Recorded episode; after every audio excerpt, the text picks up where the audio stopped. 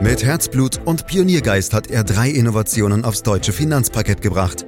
Dabei treibt ihn stets eine Frage. Wie können wir die Menschen in Deutschland zu besseren Anlegern machen? Karl Matthäus Schmidt, Vorstandsvorsitzender der Quirin Privatbank und Gründer der digitalen Geldanlage Quirion. Freuen Sie sich auf Klug anlegen, den Podcast zur Geldanlage. Spar dich frei und du musst mit 50 nicht mehr arbeiten gehen. Das ist ein ziemlich großes Versprechen und nur selten umzusetzen. Dennoch kann jeder Sparer zumindest versuchen, dieses Ziel anzugehen, denn der Zauberspruch heißt passives Einkommen. Auf gut Deutsch, Erträge aus Zinsen, Dividenden und auch Kurssteigerungen können helfen, den normalen Lebensunterhalt zu bestreiten. Ob und wie das geht, das wollen wir in diesem Podcast klären, den Sie überall da abonnieren können, wo es Podcasts gibt, zum Beispiel bei Spotify. Fragen wir nach bei Karl Matthäus Schmidt, Vorstandsvorsitzender der Quirin Privatbank AG und Gründer der digitalen Geldanlage Quirion. Hallo Karl. Hallo Andreas. Ja, Karl, bist du eigentlich noch sparsam oder schon geizig? Lieber Andreas, also ich finde, dass Geld erstmal kein Selbstzweck ist, sondern immer nur Mittel zum Zweck. Und du wirst dich wundern, ich kann auch Geld ausgeben und mich an dem Erworbenen erfreuen, aber verprassen, ich kann dich beruhigen, das tue ich nicht.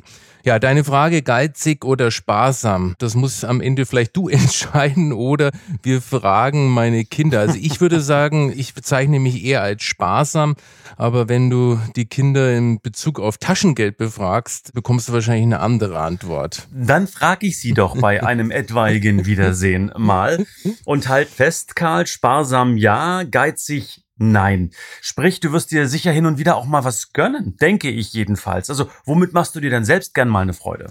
Ich gebe schon zu, Urlaub gehört dazu. Man muss ja auch manchmal was anderes sehen und das tut auch der Seele gut. Dann gehe ich tatsächlich gerne auswärts essen. Das ist mir wirklich wichtig und macht mir großen Spaß. Und du weißt ja, ich habe gebaut und deswegen, ich mag gutes Design und ab und zu gönne ich mir dann auch mal einen Einrichtungsgegenstand. Aha, gute Einrichtungsgegenstände. Sind wir sehr gespannt. Schaue ich beim nächsten Mal auch etwas genauer drauf, Karl, wenn ich wieder mal bei dir sein darf. Also, Fakt ist, die wichtigste Grundlage für finanzielle Freiheit in der zweiten Hälfte des Lebens ist Sparsamkeit in der ersten Hälfte. Doch wie kann man jetzt eigentlich ordentlich sparen, wenn man zum Start ins Berufsleben noch nicht so viel verdient und gleichzeitig eine Familie gründen möchte? Also ich würde mal behaupten, etwas sparen können die meisten. Es muss ja nicht schließlich immer gleich die ganz großen Summen sein. Also es geht darum, dass man frühzeitig anfängt, dass man überhaupt spart.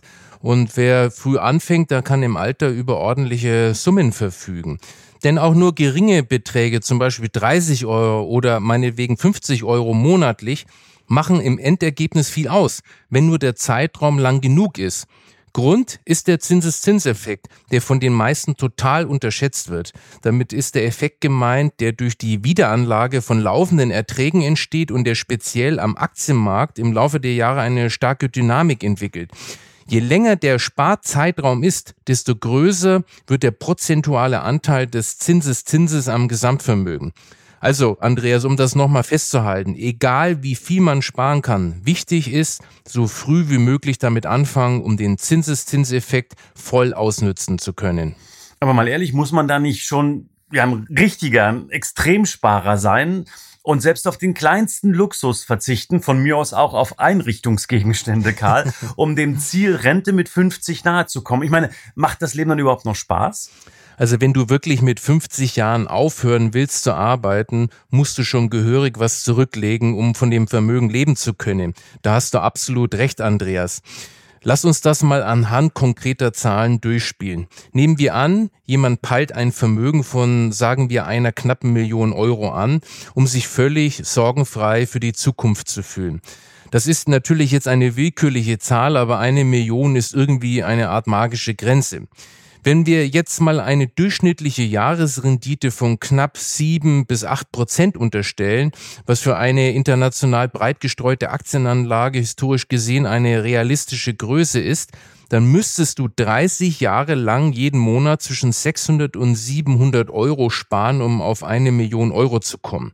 Du siehst, Andreas, das ist erstens schon eine lange Wegstrecke und zweitens kann auch nicht jeder so leicht einfach mal auf 600, 700 Euro im Monat verzichten.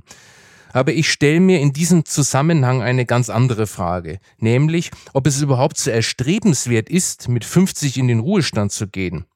Man muss sich ja auch vor Augen halten, was das letztlich bedeutet.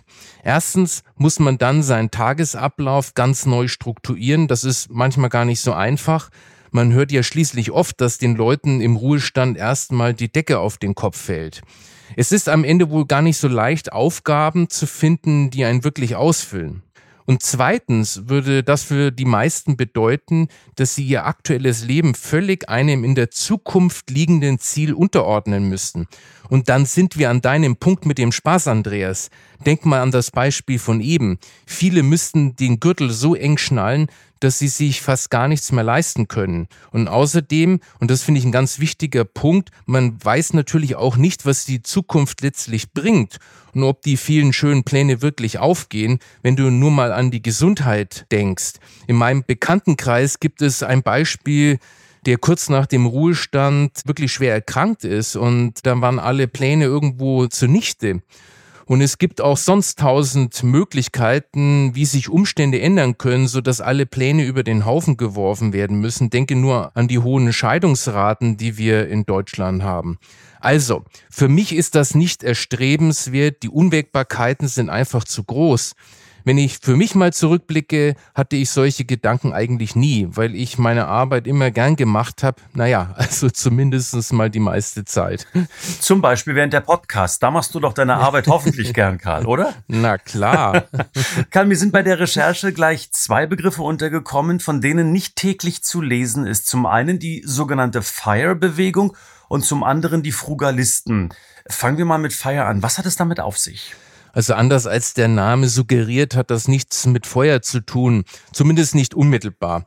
Um die Ecke gedacht vielleicht schon, weil die Anhänger dieser Bewegung quasi für den Gedanken der frühen finanziellen Unabhängigkeit brennen. FIRE ist ein Kürzel für das Financial Independence Retire Early, also finanzielle Unabhängigkeit und frühzeitigen Ruhestand. Im Grunde steckt eine Lebenseinstellung dahinter. Ihren Ursprung hat die Feierbewegung in den USA, aber mittlerweile hat sie auch in Deutschland viele Anhänger. In Reinkultur besteht das Ziel darin, spätestens mit 40 Jahren in Rente zu gehen. Damit ist eigentlich klar, dass sich diese Bewegung eindeutig an Besserverdiener richtet. Denn nur die können wirklich so viel sparen, dass ein Ruhestand mit 40 möglich wird. Für die allermeisten Arbeitnehmerinnen und Arbeitnehmer ist das aber völlig utopisch.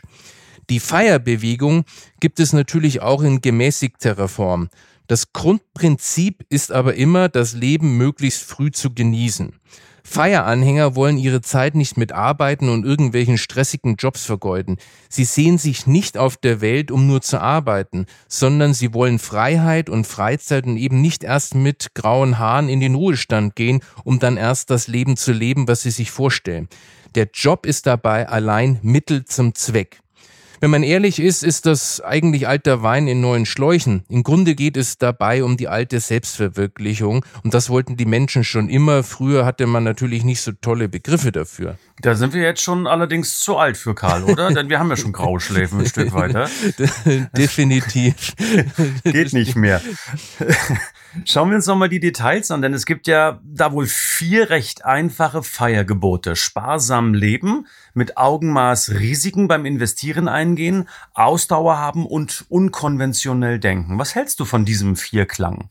Also gegen Sparsamkeit gibt es erstmal überhaupt nichts einzuwenden. Man sollte es aus meiner Sicht nur nicht übertreiben. Wenn man jeden Euro fünfmal umdreht, auch wenn man ihn ohne Not für etwas Angenehmes ausgeben könnte, nur für ein Ziel in 20 oder 30 Jahren, dann finde ich das persönlich schon ziemlich extrem. Was nun die Risiken mit Augenmaß anbelangt und dabei Ausdauer zu haben, muss ich nicht viel relativieren. Das bezieht sich bei Fire ja auf das Investieren und genau diese Punkte sind dabei ja auch Dreh- und Angelpunkt unseres eigenen Anlagekonzeptes. Das Eingehen von Risiken erfolgt bei Fire in der Regel durch Aktien. Auch für uns sind Aktien ja ein elementarer Baustein der Vermögensanlage. Das gilt in Null- und Minuszinszeiten mehr denn je.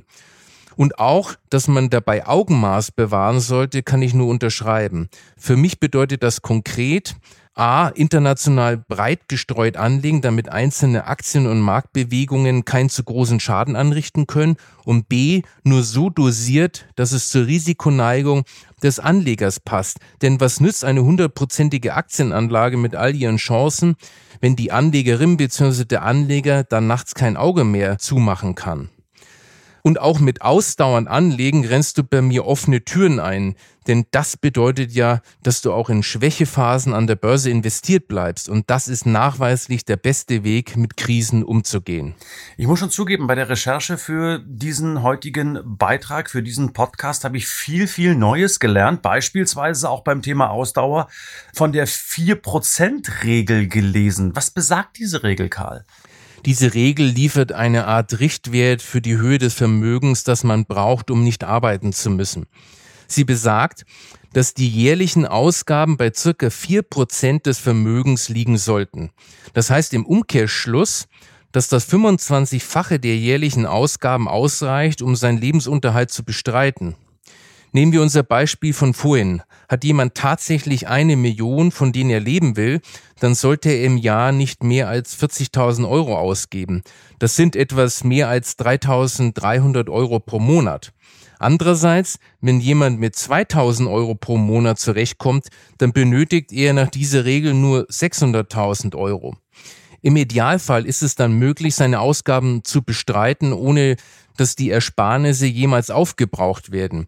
Das heißt aber auch, dass das Vermögen so angelegt sein muss, dass es mindestens vier Prozent an Rendite erwirtschaftet. Dies ist natürlich ein Idealfall, in dem das Vermögen vollständig erhalten bleibt.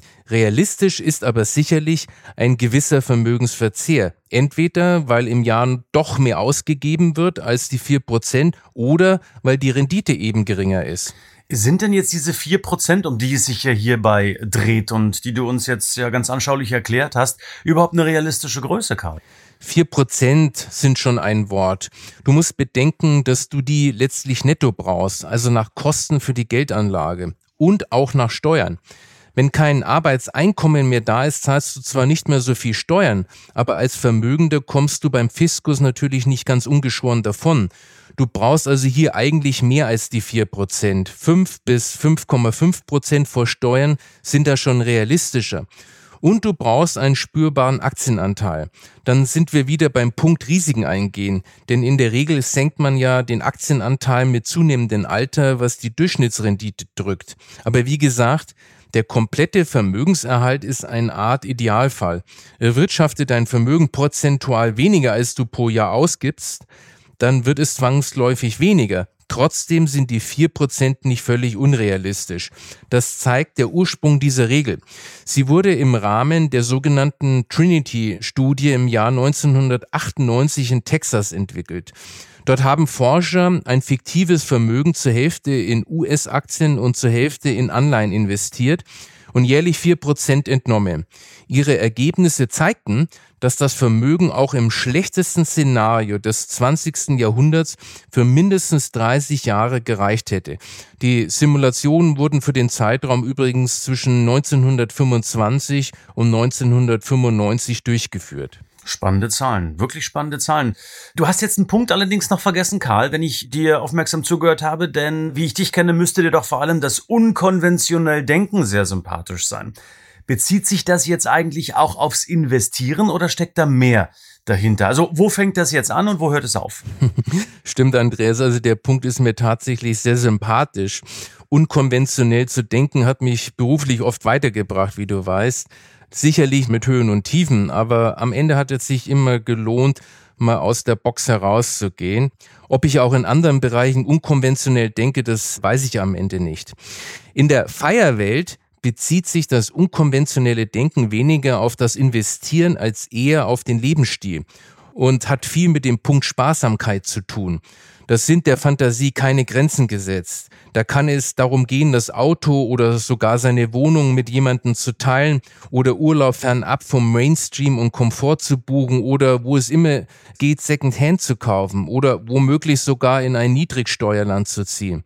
Da kommen wir aber in Bereiche, für die man echt gemacht sein muss. Und ehrlich gesagt, meine Welt ist es nicht wirklich. In dem Zusammenhang haben wir noch den zweiten Begriff, den ich vorhin schon genannt hatte, zu klären, Karl. Was sind Frugalisten? Da gibt es eine hohe Schnittmenge mit den Fire-Anhängern. Der Name Frugalist leitet sich vom französischen Wort frugal ab und hat wie meistens lateinische Wurzeln. Es bedeutet sparsam, genügsam, schlicht.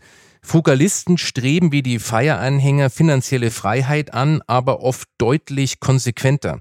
Das Sparen steht hier also noch stärker im Fokus als bei der Feierbewegung. Es geht aber nicht um unglücklich machenden Verzicht oder völlig spaßbefreiten Alltag. Stattdessen könnte die Maxime der Frugalisten lauten, die wahre Erfüllung liegt im Verzicht. Dennoch, in der Konsequenz bedeutet ein frugaler Lebensstil eine extreme Sparsamkeit und das findet ja nicht jeder unbedingt so toll. Übrigens hatte der Frugalismusgedanke einen starken Auftrieb ab dem Jahr 2007, vor allem in den USA, im Wesentlichen als Folge der Finanzkrise. Damals mussten ja viele während der Rezession den Gürtel enger schnallen und mit deutlich weniger auskommen. Ein paar kamen dann auf die Idee, diese Lebensweise fortzusetzen, bis das angesparte Geld ausreicht, frühzeitig ohne Arbeitseinkommen leben zu können. Übrigens ist auch die Schonung von Umweltressourcen für viele Frugalisten wichtig. Die weitaus stärkste Motivation richtet sich jedoch darauf, ohne fremdbestimmte Arbeit auszukommen, wohingegen bei der Feierbewegung der Zeitaspekt im Vordergrund steht. Und da verwischen dann die Grenzen zwischen Feier und Fugalismus. Selbstbestimmung anstatt Fremdbestimmung lautet der Slogan vieler Fugalisten. Ziel ist es, das bestmögliche Leben und die Selbstverwirklichung zu erreichen. Mhm. Und wer möchte das nicht? Da hast du recht, ja. Für das Ziel der finanziellen Unabhängigkeit legen manche Frugalisten im Schnitt, auch diese Zahl habe ich bei der Recherche gesehen, 70 Prozent oder mehr ihres Einkommens zurück. Das klingt ehrlich gesagt für mich schon so ein bisschen nach krankhaftem Sparen oder bin ich da auf dem Holzweg?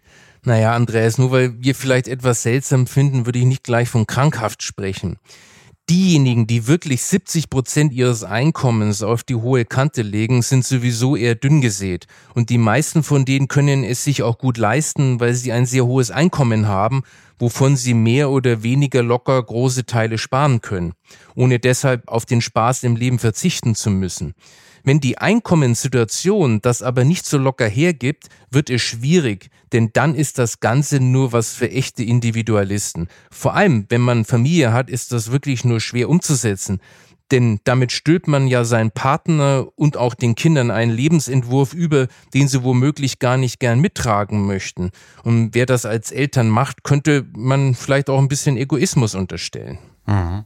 Mir ist dabei noch ein gewisser Widerspruch aufgefallen, Karl. Auf der einen Seite nutzen die Fire-Anhänger oder auch die Frugalisten die Börse, also ein klassisches Instrument des Kapitalismus fürs Investieren und Sparen. Und auf der anderen Seite funktioniert Kapitalismus ja nicht wirklich gut, wenn 70 Prozent des Einkommens gespart werden. Also ein gewisser Verbrauch, den muss es ja auch geben. Wie siehst du diesen Spagat? Ja, Andres, den Widerspruch, den sehe ich auch. Solange es nur wenige sind, ist das Ganze, denke ich, kein Problem. Wenn aber die Mehrheit, sagen wir, die Hälfte ihres Einkommens sparen würden, dann könnten Schwierigkeiten auftauchen. Ich bin nicht sicher, ob eine Marktwirtschaft das verkraften könnte, zumal die dann ja auch deutlich weniger arbeiten würden. Was das für die Wirtschaftskraft eines Landes bedeuten würde, ist ja klar. Am Ende sind das eben Einzelfälle, die das marktwirtschaftliche System nicht aushebeln werden. Ganz einfach deshalb, weil es sich die wenigsten finanziell leisten können.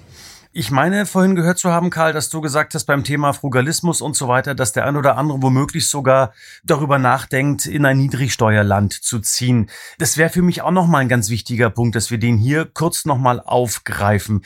Ist also der Schlüssel zum frühen Exit und zur finanziellen Unabhängigkeit das Ausland? Ja, das hat vor allem was mit der hohen Steuerbelastung zu tun. Das Konzept der Feierbewegung stammt ja, wie gesagt, aus den USA. Das sind die steuerlichen und sozialen Voraussetzungen gänzlich anders als hier. Geringe Steuern und Abgaben sorgen dafür, dass ein größerer Teil des Einkommens zur freien Verfügung steht. Und Deutschland ist von daher ein denkbar ungünstiger Lebensstandard für die Zielerreichung von Frugalisten und Feieranhängern. Nach dem jüngsten OECD-Ranking zur internationalen Steuerlast liegt in Deutschland die durchschnittliche Steuerlast inklusive Sozialabgaben für Singles bei 39,3 Prozent. Und das ist weltweit der höchste Satz und weit über den OECD-Durchschnitt von 25 Prozent. Auch für Paare und Familien mit Kindern ist die Abgabenlast hierzulande im Vergleich extrem hoch. Hierzulande beschäftigen sich daher, wie du gesagt hast, viele Feieranhänger ernsthaft mit dem Thema Auswanderung. Aber dann siehst du auch, dass das immer ein Minderheitenthema sein wird, das wenn überhaupt vor allem für Singles interessant ist. Naja, was heißt das jetzt aber, Karl? Heißt das im Umkehrschluss, dass finanzielle Freiheit in Deutschland nur bedingt funktioniert? Wenn du es nur aus der Perspektive der Steuer- und Abgabenlast siehst, hast du sicher recht. Für echte Feieranhänger ist Deutschland definitiv ein schlechter Standort. Aber die Frage, wo man leben möchte, hängt ja nicht nur davon ab. Ich gehe mal davon aus, dass die meisten eher froh sind, hier und nicht woanders zu leben. Deswegen glaube ich ja auch, dass die Themen Feier und Frugalisten immer Minderheitenthemen bleiben werden. Aber ein bisschen öfter könnte die Sonne schon hier scheinen im Winter, findest du nicht auch? Das finde ich auch. Karl, wir müssen zum Ende kommen. Echt spannender Podcast, wie ich finde. Haben eine Menge gelernt. Zurück wieder zum privaten Karl. Ähm, ich glaube, ich sage nichts Falsches, wenn ich jetzt behaupte, du bist bereits finanziell unabhängig. Wie geht's dir dabei und was treibt dich jetzt trotzdem an, das tägliche Hamsterrad eines Vorstandsvorsitzenden zu betreten? Also, liebe Andreas, mein Arbeitsalltag empfinde ich jetzt wirklich nicht als Hamsterrad. Also, Echt? nee, wirklich nicht. Vielleicht eher als Achterbahnfahrt, je nach Situation. Trotzdem bin ich froh, in meiner Position zu sein, weil ich da ja auch was bewegen kann. Und du kennst ja unser Ziel. Wir wollen Deutschland zu einem besseren Platz für Anleger machen.